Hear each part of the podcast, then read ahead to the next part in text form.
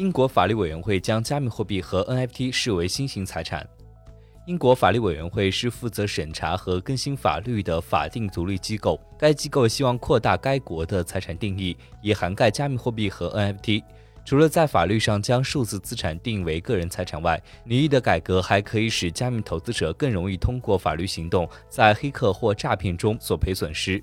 此外，上周英国金融监管机构还向议会提出了规则，承认稳定币是合法的支付手段。更多的稳定币法规即将出台。